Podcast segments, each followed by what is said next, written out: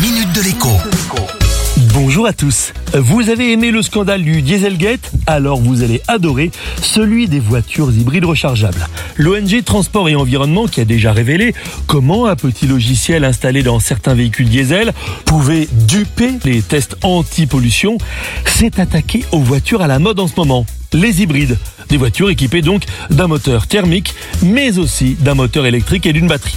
Leur promesse est alléchante, zéro émission lorsque l'on roule en ville sur batterie. Le problème, c'est que dès que le moteur thermique prend le relais, eh bien les choses ne se passent pas du tout comme prévu.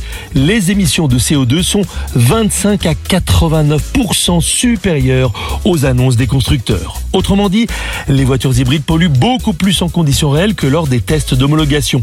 La raison est toute simple. Lors de ces tests, les batteries sont chargées à bloc et l'automobile ne dépasse les 50 km/h qu'un nombre très limité de fois. Mais dans la réalité, la batterie n'est jamais chargée à 100%. La voiture la charge donc en roulant, même à l'électrique. Quant à la limite de 50 km heure, elle est franchie plusieurs dizaines de fois lors d'un trajet urbain standard, déclenchant à chaque fois également le moteur thermique. Or, on le sait, eh bien, un moteur pollue toujours plus au démarrage, même avec une injection électronique de pointe.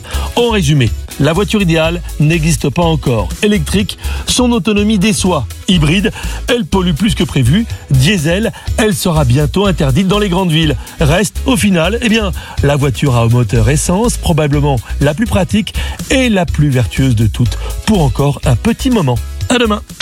La minute de l'écho avec Jean-Baptiste Giraud sur radioscoop.com et application mobile Radioscoop.